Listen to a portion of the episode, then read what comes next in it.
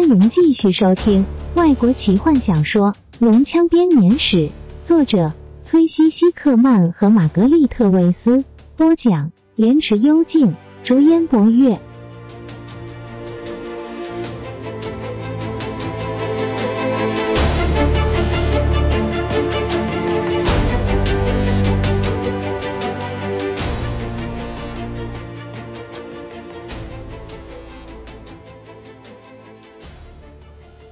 阴影慢慢的爬上了朱和少生旅店满是灰尘的桌上。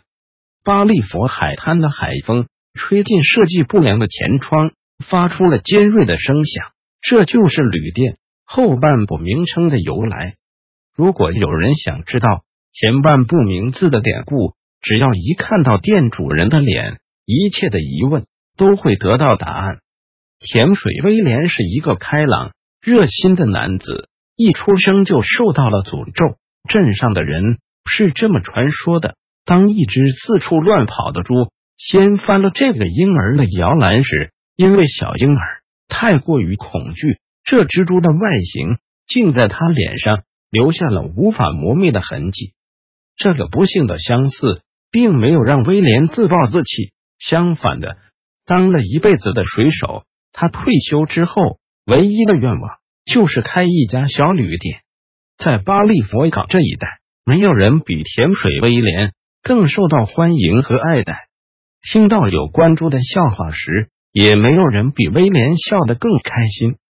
为了取悦客人，他甚至可以惟妙惟肖的模仿助教。但自从跛脚艾尔不幸意外死亡之后，再也没有人敢直呼威廉的绰号“小猪”。这一阵子，威廉很少模仿猪叫娱乐顾客了。猪和上生旅店的气氛十分低沉，几个常来的顾客只敢聚集在一起低声谈话，因为巴利佛港口已经沦陷了。龙骑将们率领着船队和恐怖种恶龙军团驶进了这个港口。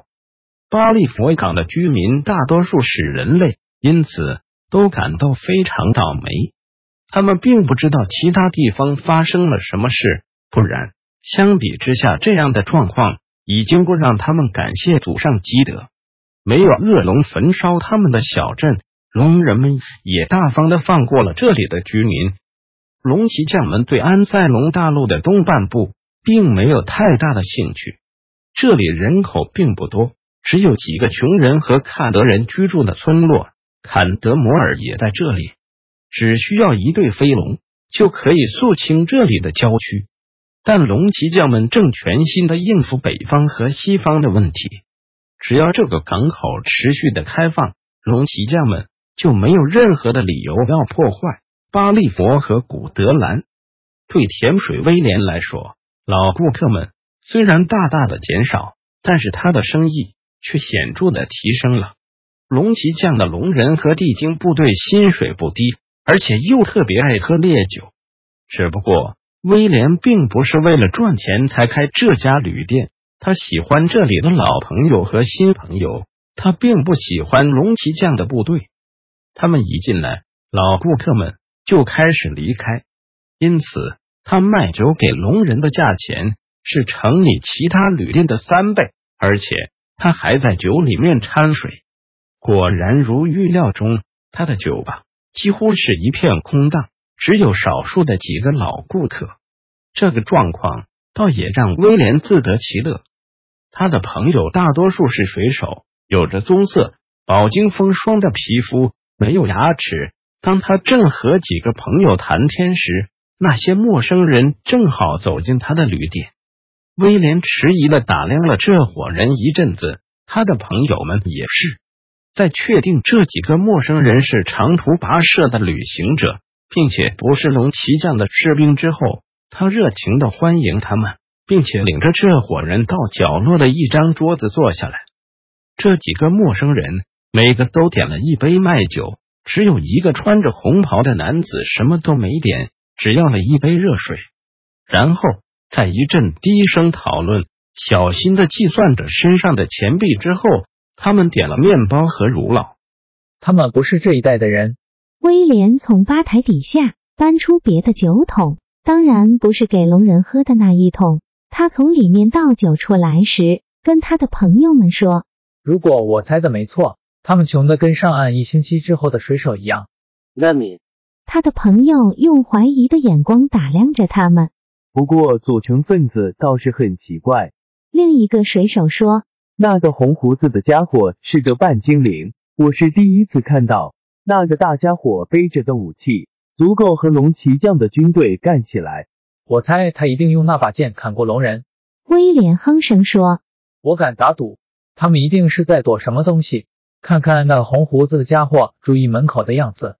虽然我没办法帮忙他们抵抗龙骑将。”至少我可以看看他们还需要什么。他走过去照料他们，把你们的钱收起来。威廉含混地说：“他不止放下面包和乳酪，还额外加了一大盘的肉。”他把钱币推开：“你们一定是有麻烦了，这跟我的猪鼻子一样明显。”其中一个女子对他露出微笑，她是威廉这一生看过最美丽的女子。她的金发在毛皮帽子下闪烁着亮丽的光泽。蓝色的大眼像是平静无风的湛蓝大海。当她露出微笑时，威廉觉得像是甘醇的白兰地流进血液一样舒畅。他旁边一个冷着脸的男人把钱币推回去给他。我们不接受同情。那个穿着毛皮衣的高大男子说：“我们真的不接受吗？”那位壮硕的汉子饥渴的看着烟熏过的肉。何风。那个女人将一只手放在男人的手臂上，安抚他。就在半精灵看来也准备要开口的时候，那个只点了热水的红袍男子从桌上拿起了一个铜板。那个男人让铜币站立在他瘦弱的指节上，毫不费力的让铜板在他的手背上舞动着。威廉张大了眼，他在吧台的两个朋友走进来看个仔细。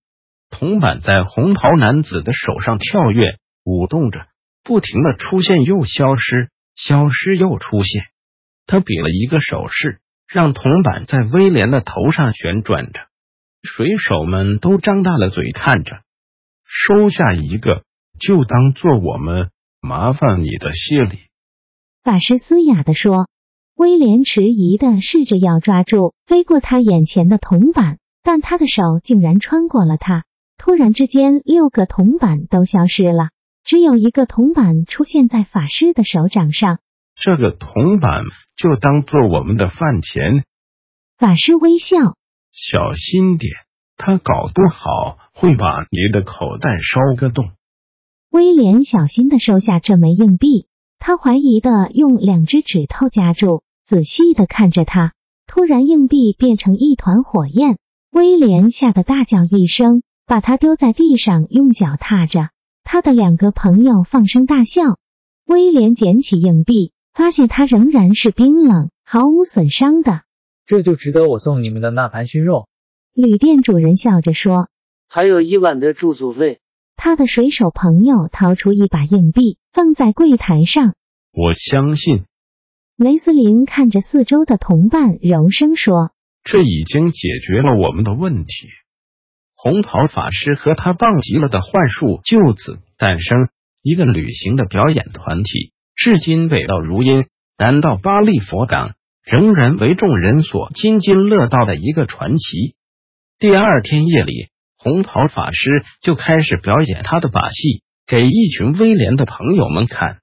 消息很快就传了出去。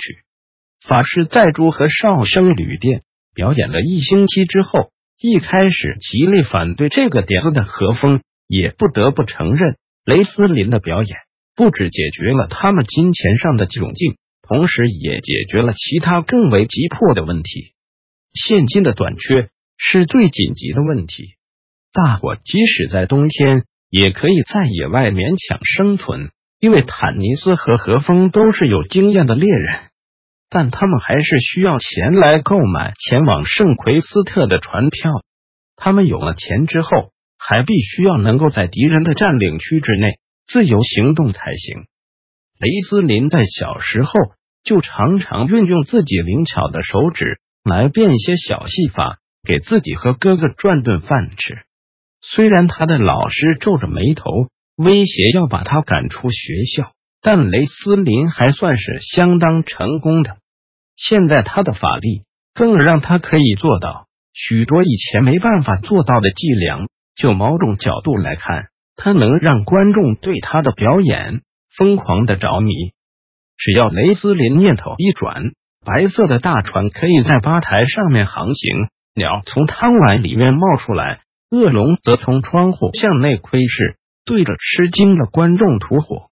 在最激动人心的紧要关头，法师穿着提卡精心为他缝制的红色袍子，看来十分抢眼。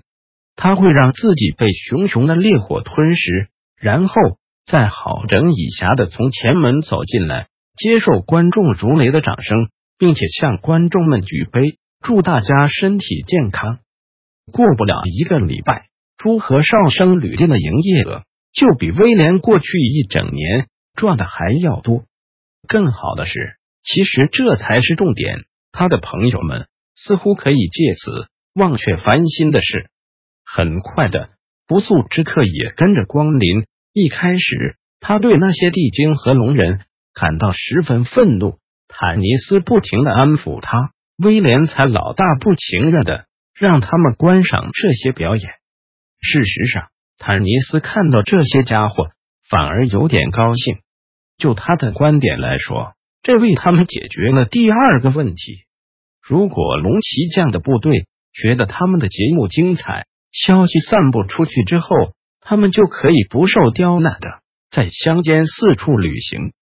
本集就为您播讲到这了，祝您愉快，期待您继续收听下一集。